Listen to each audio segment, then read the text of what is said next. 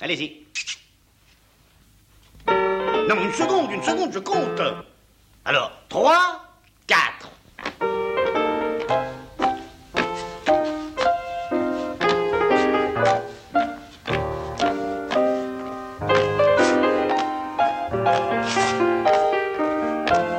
On ne parle pas la bouche pleine. Une émission d'Alain Kruger. Sortez.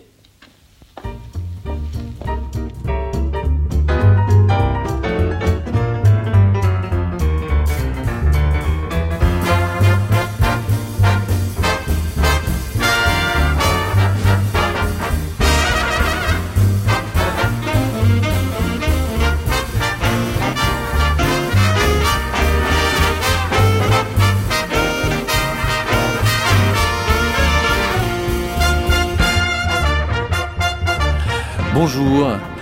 Bonjour. Alors, nous sommes à table avec Alain Ducasse et bon, forcément, euh, on met la Marseillaise, même si vous êtes citoyen monégasque. Mais la Marseillaise, c'est important parce que c'est un peu ce que vous incarnez euh, dans le monde entier.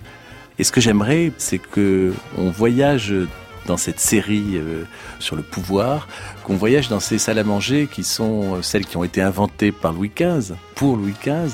Et Louis XV, c'est votre resta- Oui, restaurant triplement étoilé, l'un de vos restaurants, euh, l'un de vos restaurants premier en étoilés. tout cas, et celui de mon cœur, puisque ceux de mon cœur, c'est le premier et le dernier ou le prochain que je vais ouvrir.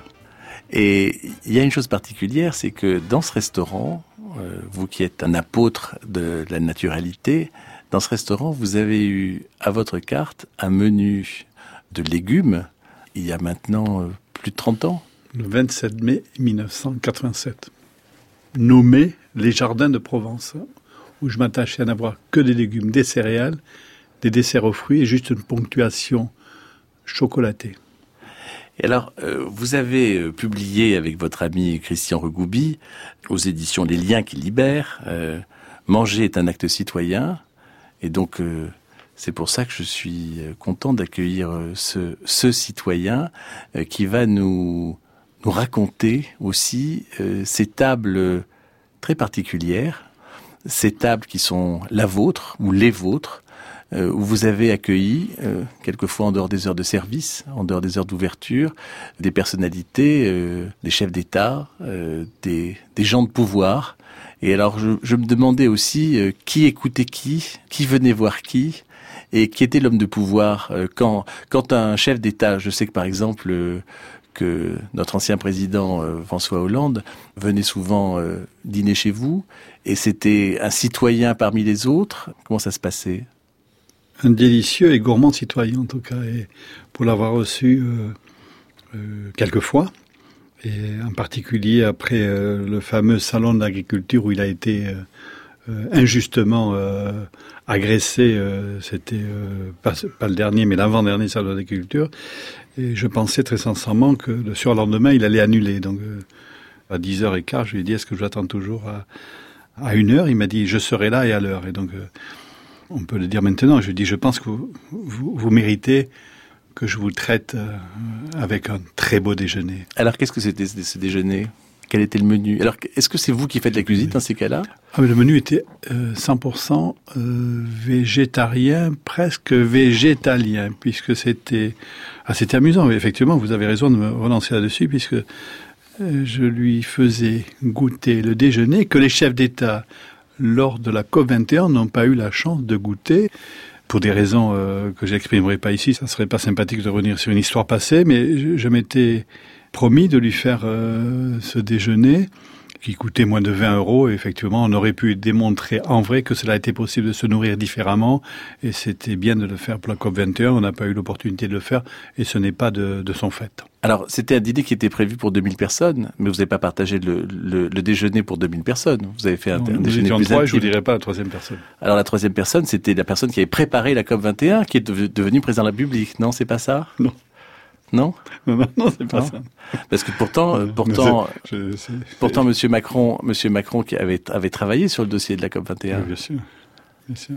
Donc vous le, vous le connaissez bien aussi. Aussi, oui, Hein oui, je connais. Si on Oui, oui. bien sûr.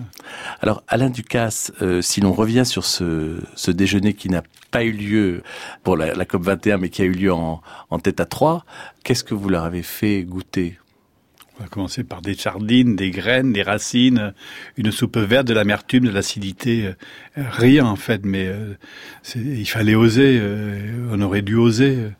Voilà, on n'a pas osé le faire parce que en fait c'était provocateur et ils, ne se rappellent certainement pas de ce qu'ils ont mangé aujourd'hui. S'ils avaient mangé euh, de modestes sardines, il s'en souviendrait. Donc je pense qu'il y avait trop de noblesse euh, et pas assez de justesse et, certainement pas assez de modestie. Il fallait le faire en vrai, il fallait pas le, uniquement le dire, il fallait pas faire que du déclaratif, il fallait, il fallait le faire euh, en vrai.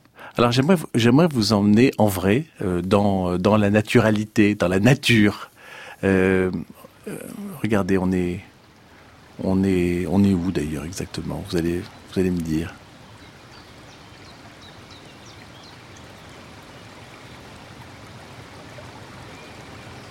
On est au bord d'une rivière. J'adore l'eau. Alors qu'est-ce que vous allez ramasser là? Qu'est-ce que vous allez Qu'est-ce que vous allez pêcher? Pêcher? C'est plutôt le, bruit de l'eau quand je l'ai pêché avec mon grand-père. C'était il y a quelques ah ben, un demi-siècle.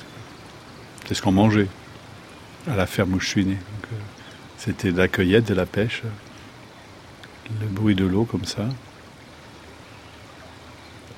Vous savez, j'ai reconstitué le bruit de l'eau parce que j'en ai besoin dans un lieu que j'ai à la campagne. Et j'ai besoin de l'eau, j'ai besoin du feu, j'ai besoin de la pierre, j'ai besoin de la nature. Et c'est un ressourcement extraordinaire parce que j'ai besoin de gagner du temps pour me ressourcer, donc euh, quelques heures me suffisent. Et j'ai besoin de ce bruit. Et Alain Ducasse, dans, le livre euh, que vous avez euh, publié avec Christian Regoubi, Manger est un acte citoyen, vous publiez une lettre qui est, je pense, une lettre intéressante même dans un contexte politique, qui est la lettre de votre grand-mère. Est-ce que vous voulez nous la lire, cette lettre? Qui est la recette du, foie gras dont j'avais, si je me souviens bien, dont j'avais gardé en mémoire le goût et dont je ne savais point quelle était réellement la recette ou que j'avais oublié l'avoir préparée. Donc elle m'écrit, je suis au lycée hôtelier à Bordeaux, que j'ai quitté avant d'avoir passé mes examens parce qu'on n'apprenait pas assez vite. Voilà, et puis finalement, bien, bien, bien m'en a pris puisque j'avais décidé d'aller plus vite. Alors c'est mon petit Alain. Nous sommes le 10 novembre 1974. Voici en réponse à ta carte postale reçue du lycée hôtelier où tu commences à apprendre ton métier de cuisinier, la recette pour le foie gras que tu aimes tant. Il ne faut écouter que ta grand-mère pour cette recette, toute simple, et aucun autre de ces messieurs des écoles. D'abord choisir les canards gras à la ferme, de bonne taille et de bonne forme, la plume bien luisante, mais tu le sais déjà, parce que je suis né les pieds au milieu des canards. Dès que les bêtes sont ouvertes et vidées, il faut prélever les foies et le gras des canards et les réserver sans attendre, d'énerver les foies avec délicatesse, très proprement et avec méticulosité. Il faut ensuite les assaisonner de sel gros, de salive de béarn. On n'était pas encore dans la notion de fleur de sel et de bons poivres noirs, comme tu m'as vu faire à la maison, et disposer les lobes de foie gras dans des bocaux bien propres verser une belle cuillère de graisse de canard fondue pour en enrober le foie, en veillant bien à agiter un peu le bocal pour qu'il ne reste pas l'air emprisonné quelque part et pour que la graisse puisse bien l'entourer et le conserver. Tu veilleras aussi à laisser apparaître un morceau de lobe sur le dessus du bocal. À ce moment-là, bien fermer les bocaux avec leurs joints rouges et les stériliser dans un très grand récipient d'eau bouillante et sous un feu très vif pendant deux heures. Si tu suis ces consignes pas à pas, tu feras des foie gras délicieux, onctueux et goûteux, comme ceux que ma propre grand-mère faisait déjà à la ferme.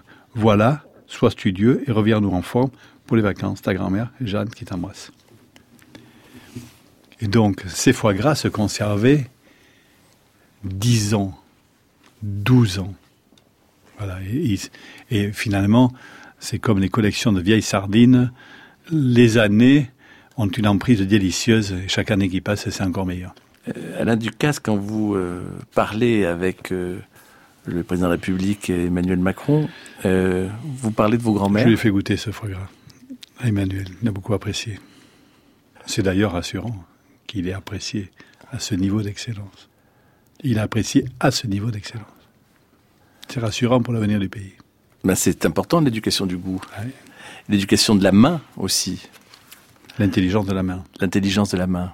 Ça, c'est un, vrai sujet pour les années qui viennent. mais c'est de, Il n'y a rien de nouveau. Il faut, euh, avec respect et avec attention, favoriser les métiers où l'intelligence de la main est essentielle. Et je parlais euh, juste avant de venir avec un extraordinaire cellier, un gars qui maîtrise le cuir, la couture, qui m'annonçait que la commande qu'il devait avoir d'une entreprise euh, française célèbre euh, venait de passer à l'étranger, à l'étranger où la main-d'œuvre est moins chère. Certainement moins experte, mais d'abord moins chère. Et je lui disais, euh, ne vous inquiétez pas, je vais regarder partout où je peux refaire du cuir et j'ai trouvé quatre chantiers sur lesquels je vais le mettre dès à présent pour que, avec ces cinq ouvriers, cette excellence de la main, cette intelligence de la main ne se perde pas. Il a un talent extraordinaire, donc je vais m'attacher à faire en sorte qu'il puisse en vivre et bien en vivre grâce à l'artisanat extraordinaire qu'il va me produire pour mes restaurants. Et vous savez que Michel Houellebecq euh, a une remarque assez pertinente sur euh, le développement euh, de l'emploi en France. Il dit il faut investir sur ce qui n'est pas délocalisable. c'est comme la restauration le steak au poivre servi dans, un bon bistrot à Paris, on ne peut pas le faire en Roumanie. Ça serait bien que le bœuf vienne essentiellement des provinces de France, qu'il soit parfaitement rassis, parfaitement abattu d'abord, parfaitement rassis, parfaitement cuisiné, assaisonné, parfaitement tranché avec un couteau qui tranche à merveille. Et ainsi, euh, nous avons un avenir extraordinaire parce que, pour moi qui fais le tour du monde plusieurs fois par an, je dois avouer que nous avons des qualités euh, dont on n'a pas la totale fierté. C'est ce qui nous manque le plus. C'est la caisse de résonance. Elle doit être hexagonale, européenne, internationale, interplanétaire. Voilà. Et c'est, je pense, euh, l'avenir de ce pays gourmand. Je pense que c'est que toutes les populations du monde, en tout cas celles qui auront les moyens de venir nous visiter, les moyens parce qu'il y a la distance, puissent venir découvrir euh, cette différence. Mais Alain Ducasse, quand on repense à la lettre de votre grand-mère, ce conseil de suivre les conseils de ta grand-mère euh, et pas les gens de ton école, est-ce que c'est ça que vous avez aussi envie de dire, de, de travailler sur une transmission de, d'une grande proximité J'ai envie de dire que la terre euh, proche de chez nous, proche de moi, qui était proche euh, de mon enfance, ça a construit mon disque dur, l'ADN de mon terroir mental. Et partout où je suis, je vais m'attacher à chercher l'ADN. Alors mon ADN est multiple, divers et varié. Il est un disque dur qui s'est enrichi de mes expériences gourmandes de partout dans le monde, mais je sais que quand on taille une salade, qu'elle saigne blanc, que quand on ramasse euh, une févette, on peut manger l'intérieur, mais aussi on peut en faire une soupe délicieuse avec les cosses de petits pois, de févettes. De pois chiches. Oui, il suffit, il suffit de trancher un oignon nouveau, de le faire euh, suer avec un bout de lard et vous avez là la, la plus belle soupe qui puisse exister avec des les grains délicats n'ont pas besoin d'être cuits, il suffit de les ébouillanter avec la soupe chaude. Donc tout ça, c'est une distinction finalement que j'ai acquise auprès de ma grand-mère qui ne savait pas faire la cuisine, simplement elle savait traiter les produits, les, les ramasser d'une extrême fraîcheur, puisque pour déjeuner, à 11h30, midi moins le quart, parce qu'on mangeait plus tard à midi et demi. À 11h, on allait dans le jardin, 11h, 11h30, et on dit qu'est-ce qu'on mange en regardant le jardin? Donc c'était assez facile. Après, il fallait cuisiner, il fallait écosser. on mettait un bout de lard avec euh, trois pommes nouvelles, euh, un morceau d'oignon, euh, trois petits pois, une salade cuite, et puis la volaille qu'on élevait, c'était pour le dimanche. On était déjà essentiellement orienté vers une nourriture de, kilomètre zéro. Oui. C'est pas un élément nouveau, c'est une prise de conscience actuelle, mais c'est pas et qui se partage de, qui se partage heureusement de plus en plus. Alors, on écoutait tout à l'heure ce petit filet d'eau, enfin qui était une rivière assez consistante. Il y avait peut-être euh, une truite, et cette truite, euh, si on parle de l'intelligence de la main, si l'on parle de, de la main de Renaud Capuçon, ça peut donner ça, par exemple.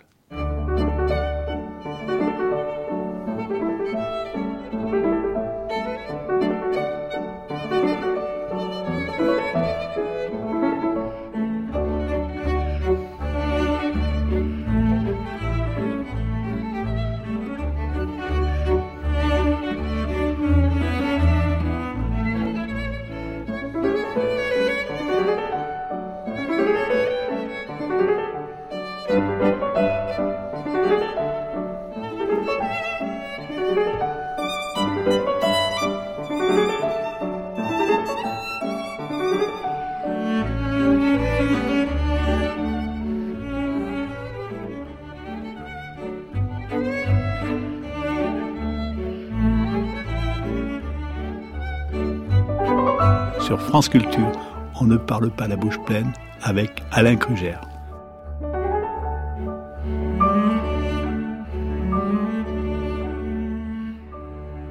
Quand on parle de l'intelligence de la main et du, du geste, est-ce que vous regardez le geste de Renaud Capuçon? Avant de regarder le geste, je regarde l'objet. Et je- il n'y a pas moins de, de deux semaines, j'étais chez lui et je- je- on était un tout petit comité et on a commencé à dire et et a- où il est ton outil. Donc il est descendu parce qu'il dort à côté. Il dort à côté de, son violon. Il n'est pas dans le couloir. Donc il a descendu son, violon et donc on a, eu la chance de, pouvoir le toucher. Voilà.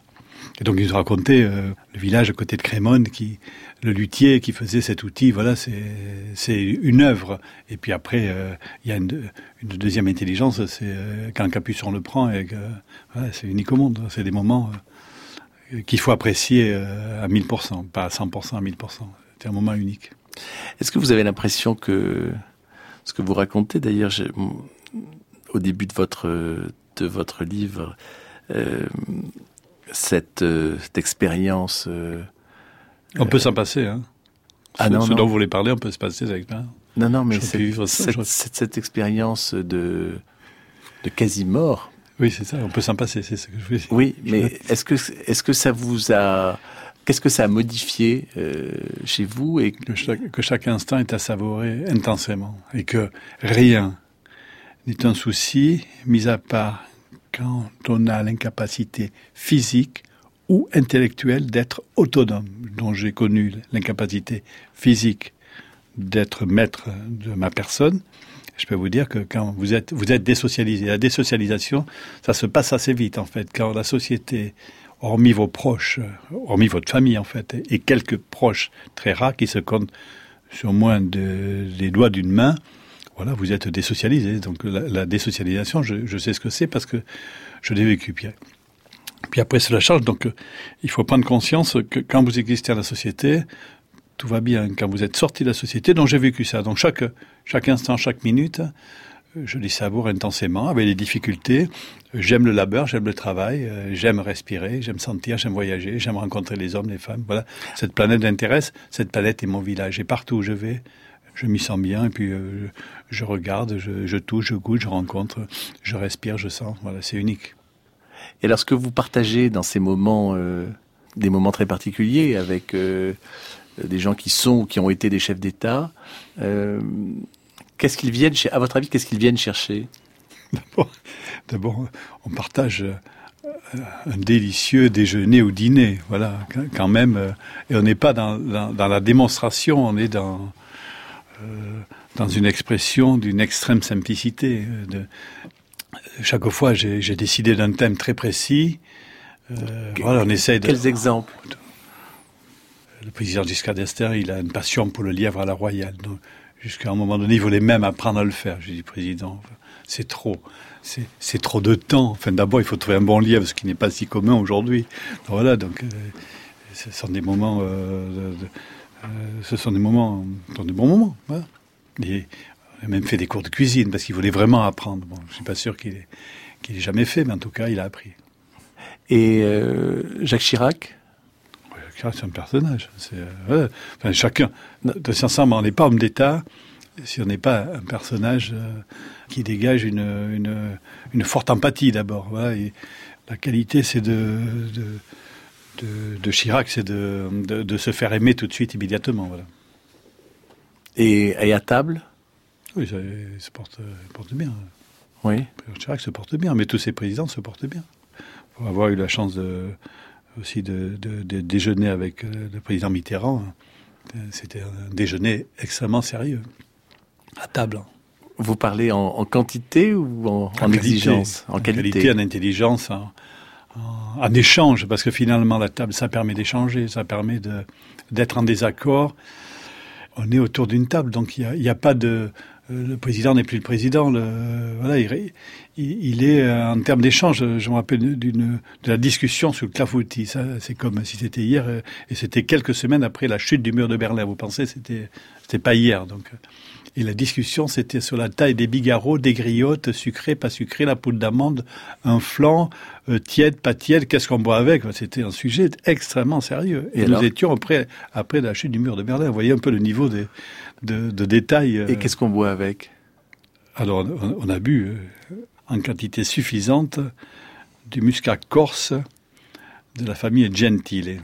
si, très à patrimonio. À patrimonio. On a l'impression de croquer du raisin. Donc c'était et puis euh, l'histoire est incroyable. Je, je, je, m'autorise à le dire et, et, Jean-Louis Bianco, qui était son porte-parole à l'époque, je crois, euh, lui dit mais président, il, est 18h30, hein, c'est un, déjeuner d'été tardif. Et euh, Jean-Louis lui dit, Président, nous avons rendez-vous à l'Élysée. Il lui dit à quelle heure? Il dit à, 19h, mais nous n'y serons pas. Ils attendront, resservez-nous un peu de muscat. C'était 19h, l'heure de, l'Élysée. Nous étions dans une maison en Provence. Voilà. Le temps était parfait. Et ensuite, on a raccompagné euh, auprès des hélicoptères du GLAM qui étaient sur le plateau de Valençol et euh, sans sécurité. Hein.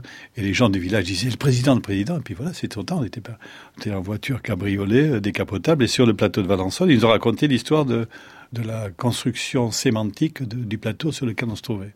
Voilà, et après il est parti. Et Alain Ducasse, quand Mais c'est pas parce qu'il était président, c'est parce qu'il était délicieux.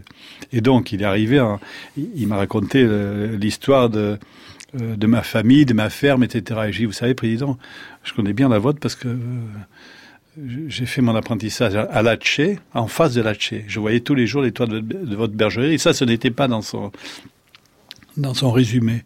Et je lui dis, je, je vous voyais très souvent. Et, et vous, vous traîniez du côté de, de la boulangerie. Donc il y a l'histoire de... Je crois qu'il avait une relation particulière du côté de la boulangerie. Peut-être de la boulangère. Euh, Donc il, il m'a dit, mais vous êtes parfaitement bien informé il y a un roi gourmand euh, et vergalant, ça, ça va un peu ensemble, qui a inspiré Liszt.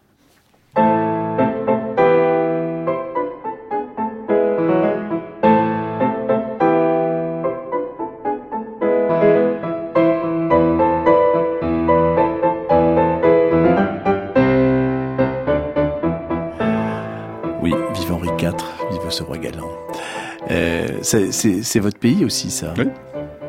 Je suis né euh, dans le Béarn. Je suis landais, mais je suis né dans le Béarn. Je suis né à Orthez.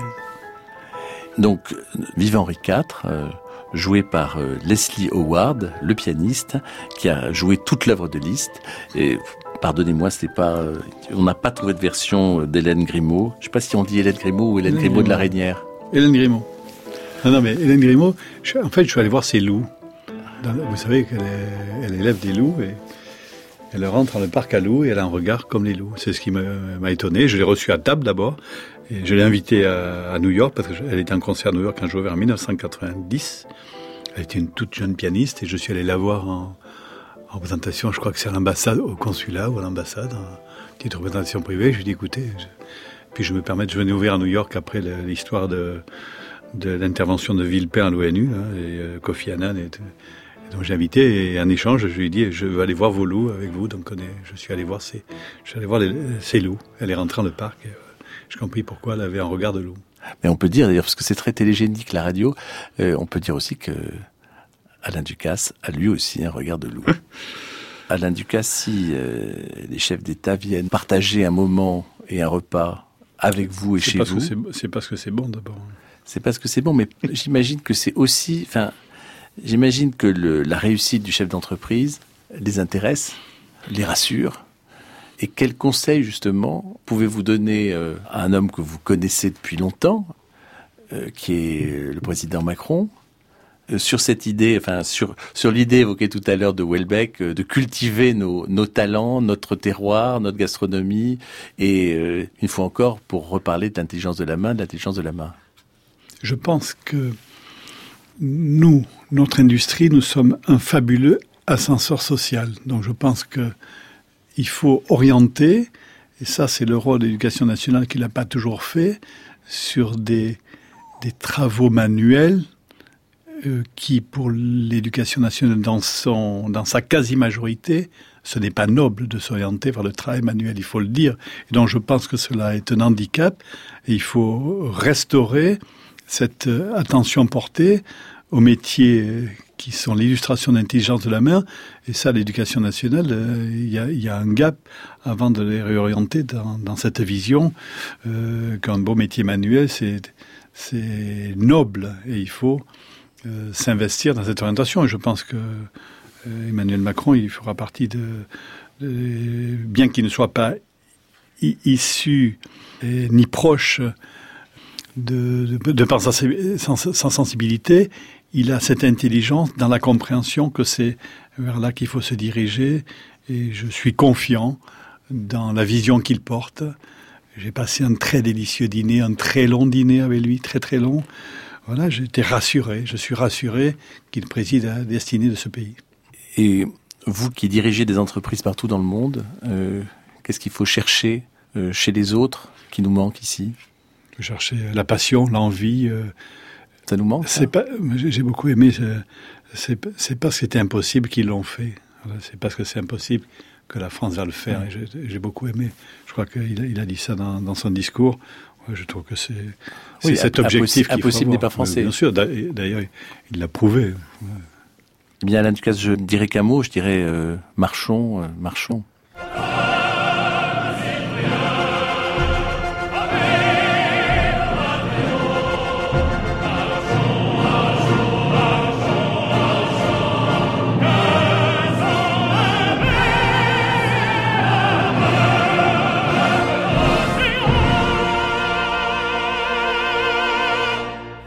Alain Ducasse, je signale euh, la sortie de votre livre avec Christian Regoubi, Manger est un acte citoyen, et en effet, et d'ailleurs il y a un chapitre que je trouve particulièrement euh, passionnant sur euh, la protection de nos appellations, ou plutôt de l'absence d'appellation dans un certain nombre d'éléments gastronomiques, comme la moutarde de Dijon, la, la, notion d'origine France avec les, cornichons euh, en France, dont 80% des cornichons français viennent d'Inde, 70% des escargots de Bourgogne viennent de Pologne, d'Ukraine, de Biélorussie et de Chine.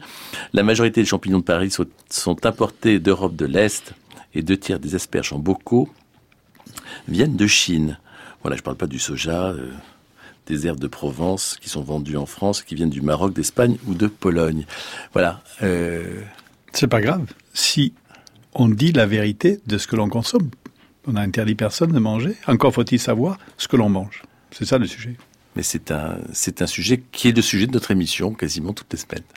Je signale aussi le, la sortie du film de Gilles de Maistre euh, le 13 septembre, euh, La quête d'Alain Ducasse euh, dans les salles de cinéma les plus proches de chez vous. Merci Alain Ducasse. Merci à vous. Attention, hein. 3, 4.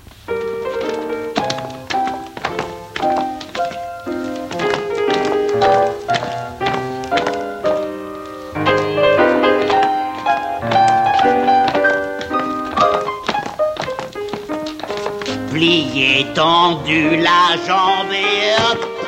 C'était On ne parle pas la bouche pleine, une émission d'Alain Crugère, avec la collaboration de Daphné Abgral, la prise de son est de Delphine Baudet, et la mise en onde de Marie Placé. Vous pouvez réécouter cette émission aussi longtemps qu'il vous plaira. Vous devez la podcaster et dans quelques instants écouter le journal sur France Culture.